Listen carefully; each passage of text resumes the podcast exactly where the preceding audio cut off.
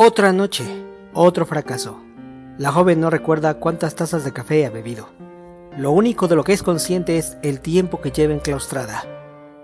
Tres días en su estudio, sumergida en la depresión, la aplastante frustración resultado de la ira, de la obsesión.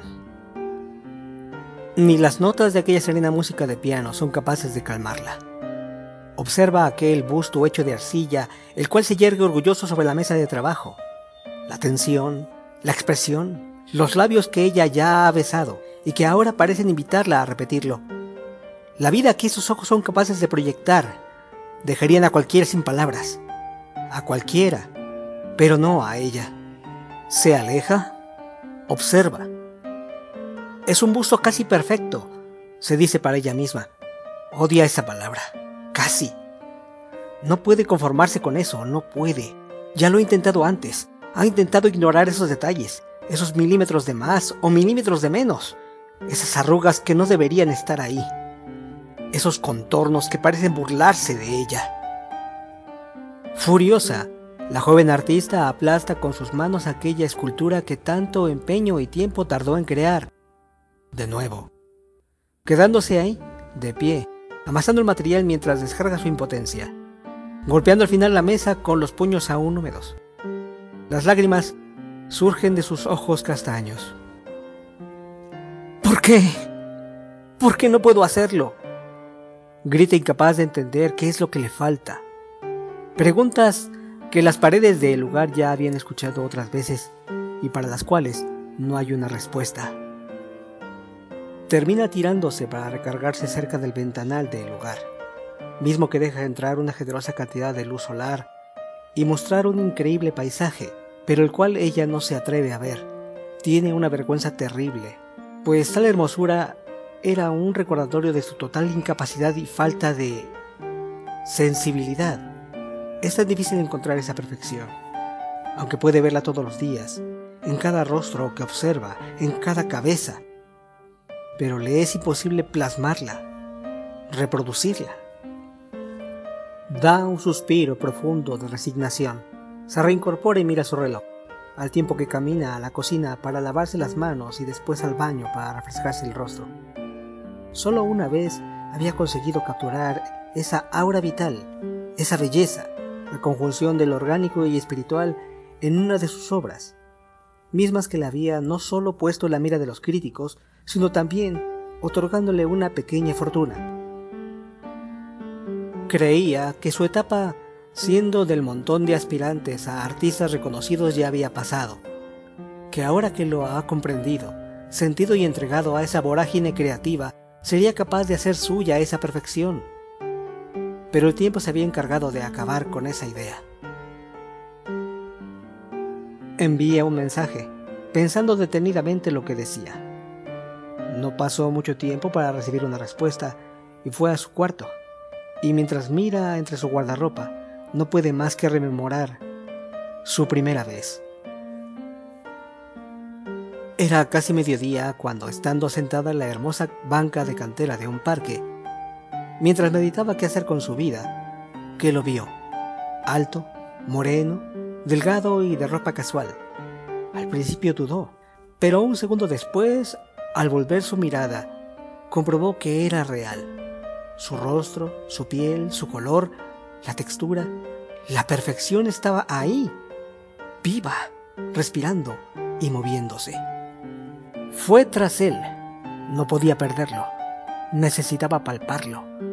En un desborde de emoción, y a pesar de que de seguro se pensaría de ella que era una loca, al tenerlo cerca y decirle a ese hombre sin reparo alguno, que es perfecto, él simplemente le regresa el gesto extrañado. Ella le cuenta que anhela ser capaz de plasmar en sus esculturas la perfección humana, la belleza humana. Es de suponer que para este joven le pareció fascinante, pues quedó encantado con la manera que ella trataba de explicarse, haciendo gestos en el aire, intentando mostrarle y hacerle entender lo que quería. Necesitaba que fuese su modelo. Aclaremos que este chico no era tan ingenuo como para ir a un lugar desconocido con alguien que le elogiara de buenas a primeras. por lo que declinó la invitación. En los días siguientes, ella estaba ahí, en ese mismo parque, observando y tratando de grabarse en la mente todos los rasgos de aquel joven, dibujando hojas y hojas de su rostro, su cuello y sus hombros en cada oportunidad. Esa dedicación fue lo que hizo que él le tuviera más y más confianza. Y cada noche que acompañaba a esos días, ella trataba y trataba de convertir aquellos dibujos en la obra que tanto anhelaba, sin conseguirlo. Ambos salieron muchas veces para conocerse mejor. El muchacho le enseñó sitios que ella nunca había visitado. Probó bebidas que jamás había saboreado, comida que sabía que existía pero que nunca se había atrevido a disfrutar. Le hizo sonreír y vibrar, incluso entregándose con el tiempo a afectos más personales, más íntimos.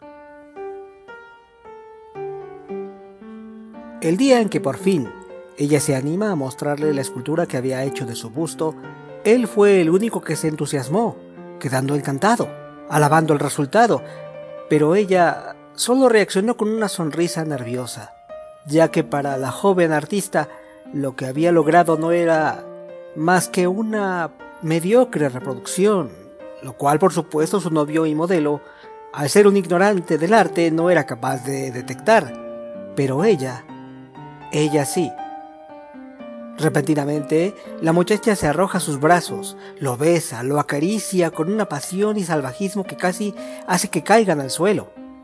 Al joven le sorprendió gratamente cómo reaccionó, y sin pensarlo se entrega a ella. Le permite no solo llenarlo de besos cada vez más prolongados. Ya en la cama, ella simplemente le arrancó las prendas se abrazó a él reconociendo con sus dedos los contornos de su espalda, los músculos, su tono. Con su nariz aspiraba profundamente, llenándose de su fragancia mientras observaba su rostro, los ojos cerrados de su amado, que se deja llevar, estudiando la tersura de la piel de su cara, que se ilumina con la luz del atardecer, consiguiendo hacerlo gritar y exhalar suspiros mismos que quería grabarse a fuego en su mente. Ella quedó despierta en el lecho, extasiada de la adrenalina de esa conjunción pasional. Se levantó sin hacer ruido. Aún sentía su cuerpo vibrar con todo lo que había pasado. Cada uno de sus sentidos había tomado algo de él, pero sabía que esas sensaciones se irían, se disiparían, así que destruyó el busto de arcilla y como posesa trabajó más y más rápido, guiada solo por el recuerdo de su tacto, que lo había trazado, el olfato que lo había aspirado, la vista y el gusto que lo captaron. Así, minuto tras minuto, hasta lograr otro fracaso. No, no era posible. ¿Hasta dónde tendría que llegar para lograr transmitir esa figura perfecta? Se había dejado tocar por él. Ella se había atrevido a ese intercambio íntimo compenetrarse hasta lo más profundo para captar su esencia. Y ni así, y ni así estaba satisfecha con su obra. Llena de rabia, se enjuaga la cara y mirando su imagen se reprocha en susurros su fracasada existencia y como si quisiera ahí mismo arrancarse la cara, se mancha la piel con la arcilla. Y es ahí donde se da cuenta. Contempla cómo la arcilla en sus mejillas está viva, flexible y se la aplica en toda su faz. Ahí está. Es perfecta. El timbre de su puerta le regresa de las memorias. Su cita, su pareja, ya está ahí. La recibe con coquetería, una habilidad que ha perfeccionado. Le hace pasar, se cuentan las anécdotas del día, ríen, se bromean, se seducen una a otra una copa y otra y otra, pero ella solo simula beber, regalándole a su amante un momento sublime antes de que se quede dormida. Le dice que le ama, que ama su belleza, su vigor, que intentó, jura que trató, pero no pudo, fracasando en esculpirla antes de aplicarle una inyección y escuchar el último suspiro de su amada.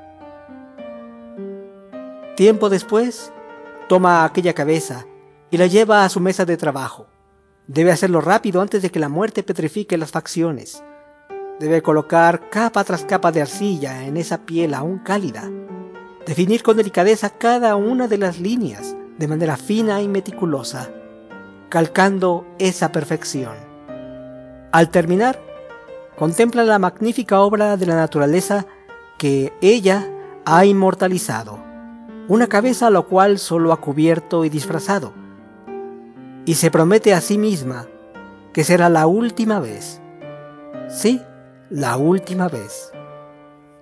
Mientras dispone del resto del cuerpo decapitado de su amante y modelo, espera a que el material se solidifique sobre aquella cabeza.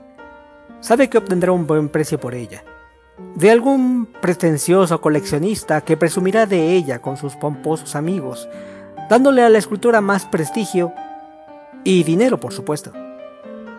Por la mañana, después de un buen descanso, la chica ya ni siquiera mira su obra terminada. Sabe que es perfecta y eso le basta. Ahora, mientras desayuna, busca en las redes sociales a su siguiente modelo.